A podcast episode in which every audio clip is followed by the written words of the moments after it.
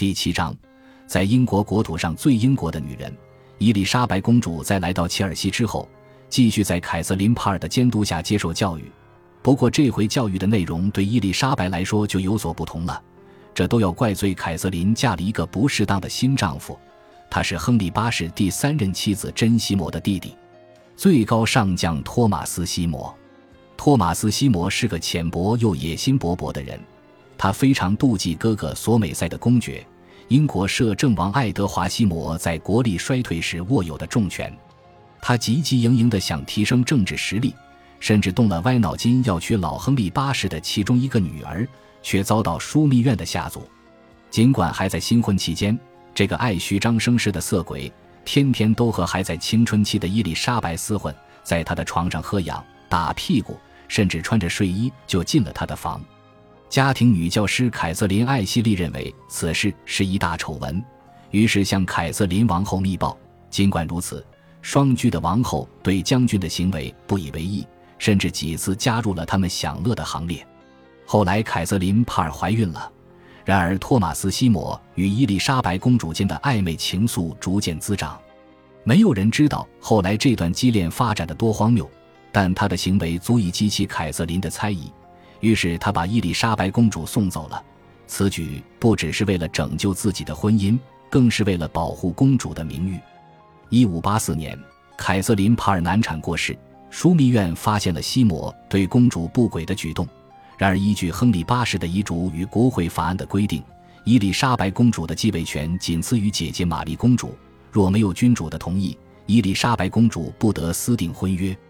西摩将军涉嫌再度策划迎娶伊丽莎白公主为妻。事实上，他正在密谋推翻自己的哥哥。随后不久，在国王的寝室外面，他被发现带着一把上膛的手枪，因而遭到逮捕。他被判叛国并遭处死。伊丽莎白公主私底下对此作出回应，她对西摩将军的爱毋庸置疑。今天，一个风趣的男人逝世了，对他来说，又再度验证了两性之间的互动可能致死的想法。后来，连伊丽莎白公主的仆人们都遭到审讯，当然，他自己也是。西摩将军计划的肮脏事全都被抖了出来。这件事几乎毁了伊丽莎白公主的名声，让她的生命陷入危机。尽管年纪轻轻，讯问的人又在她身上施加强大压力，但她依然干练地为自己辩护。而小国王虽然喜欢自己的姐姐，但他对此也无能为力。最后，伊丽莎白公主靠着乏味又慎重的生活方式，穿着弟弟与宗教改革家喜欢的清新服装，才成功的抢救回自己的名望。一五五三年，爱德华死于结核病后，曾为华威伯爵。后来变成诺森伯兰公爵的约翰·达德利试图策划由真格雷继位，结果篡位意图未果。真格雷是亨利八世的生孙女，是他最爱的妹妹玛丽所出的孙女。在他的遗愿中，若当时的爱德华王子、玛丽公主和伊丽莎白公主皆亡，真格雷才可能出现继位。诺森伯兰公爵先是成功驱逐并替代索美塞的公爵。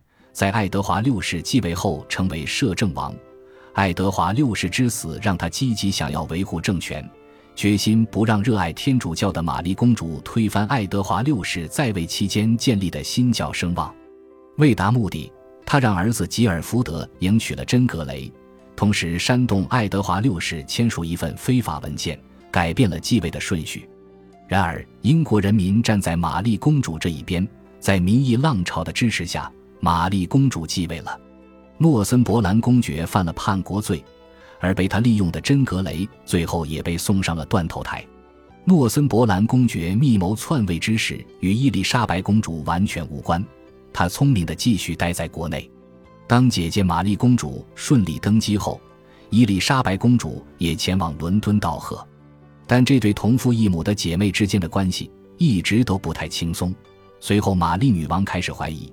伊丽莎白公主的秘密身份为新教徒，这让姐妹两人的关系逐渐转坏。一五五四年时，伊丽莎白公主被控与汤姆斯·怀亚特爵士共同谋反。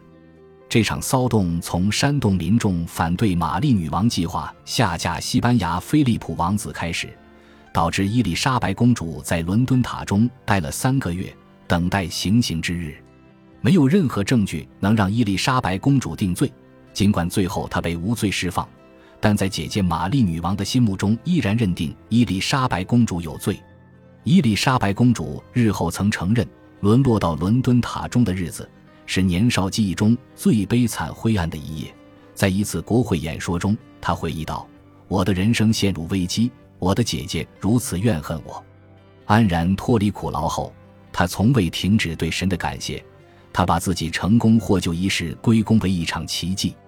事实上，他应该感谢的是西班牙的菲利普王子，是他帮他向玛丽女王求情。但伊丽莎白公主依然暗自向神祈祷，而且深信神听见了他的祈求，也认可了他虔诚信仰的功效。直到一五七九年底，他依然不时私下祈祷，感谢上苍把我拉出囹圄，重回宫殿。在成功获释之后。伊丽莎白公主在国内低调行事，避免涉入任何反对姐姐的行动中。就在此时，玛丽女王与菲利普二世的婚姻也触了礁。伊丽莎白公主于二十五岁时成功登基，她的身形又高又瘦，纤细的腰围、小胸部和美丽纤长的手指，却让她可以摆出各种华丽姿态。她继承了母亲橄榄色的黝黑皮肤，不过她有美白的习惯。他会涂抹一种由蛋白、蛋壳粉、罂粟籽、硼砂和明矾调制而成的乳液，让皮肤白皙透亮。他那瘦长的脸型、高颧骨与尖下巴也遗传自安柏林。他的父亲则将红卷发和高挺的鹰钩鼻遗传给他。一五五七年时，一名威尼斯使者曾经写道：“他的面貌姣好不显英气逼人，气质出众，眼睛迷人。”在那又细又弯的眉毛下，她有着一双明亮又凌厉的眼睛。至于眼睛的颜色，众人依然在争议中。尽管她不算非常有魅力，但仍深深吸引许多男性的注意。不是所有臣子的阿谀都是为了奉承他而已。一名使者曾写道：“最重要的是，她那不怒而威的气质，比她的一举一动更令人无法忽视。也不会有人不知道，眼前的正是英国女王。”一五五八年时，并没有人真正了解他的个性。他从很小就学会自己需要他人忠告，必须控制自己的情绪，在大众面前也得循规蹈矩。如此一来，在反对他的意见出现时才能自保。尽管他大多数的人生都没有活在公众的眼光之下，他却聪明的在毫不公然张扬的情况下诉诸公众的力量。他认同公众的利益。他也成为宗教上的赢家，推崇新教。他总是维持一贯庄严的态度。他有时也感空虚、执拗、独断、倔强、专横。他的幽默感有时带着一种恶意。他也时常做出尖锐的评断，一语中的。但需要的时候，他也能给予温暖，表达怜悯，尤其是面对老者、病人、丧家和不幸的人。在信仰上与面对困境时，他展现了无比的勇气。也从不会暗自蔑视对手，他拥有天生的人道关怀精神。和当时的许多君主相比，他其实不算太残酷。而在那个宗教教条主义的年代，许多人更是认为他拥有不凡的包容度。他自视为尊荣与诚信的模范，总是以直接的态度对人，也会支持诸侯的论点，但实际却与他想的有所落差。他和那个年代所有的统治者一样。为达目的会虚应、掩饰和欺瞒，财政节约的需求让他对每笔开销都小心翼翼，甚至显得有些吝啬。而且直到他死前，都仍在尽量减少花费。面对任何事情，他一定谨守小心为上的箴言：除非必要，否则绝不冒险。毕竟他来自一个险恶的环境，他懂得善用女人天生的武器，巧妙地利用女人的软弱与缺点。有时甚至用哭闹作为手段，但同时展现出许多男人都欣赏的特质。他睿智、有常识、有毅力、有气节，又有韧性，加上懂得适时妥协，对于现实层面保持清醒的头脑，还有着狡猾又缜密的心思，这让他成为颇受尊敬的君主。男人也许会鄙视他的性别，对于他精准计算时间的能力嗤之以鼻。就算男性们不甚了解他的想法。他的难以捉摸和不按牌理出牌的倾向，却依然还是很欣赏他的能力。而且最重要的是，他时常在非必要的时刻改变心意，甚至用过长的时间来延迟决策过程。伊丽莎白女王的身体十分健壮，精力充沛，但辛苦的年少时期让她变得神经质。只要偶尔不知如何是好，便会恐慌、失去理智的恐惧，情绪失控。她无法忍受强烈噪音，尽管性急暴躁，她却顶多只会对着倒霉的智囊们大吼大叫、怒骂脏话。身在宫廷大群男性之中，她无疑将自己年轻未婚女性的身份视为莫大的益处。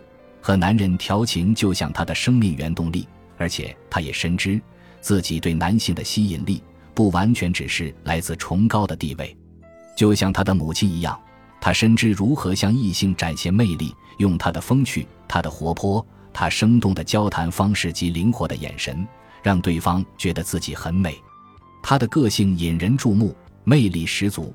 曾有一名朝臣如此叙述：她美得令人屏息。如此亲密又庄严，比起与女性相处，他认为身在一群男人之中比较得心应手，而且最喜欢让自己深陷宫廷爱情之中。他的一生中最开心的，莫过于认定那些对他阿谀奉承、摇尾乞怜的朝臣们，就像他想象的一样，都爱着他。也因为这样，他把其他女性都视为威胁。感谢您的收听。喜欢别忘了订阅加关注，主页有更多精彩内容。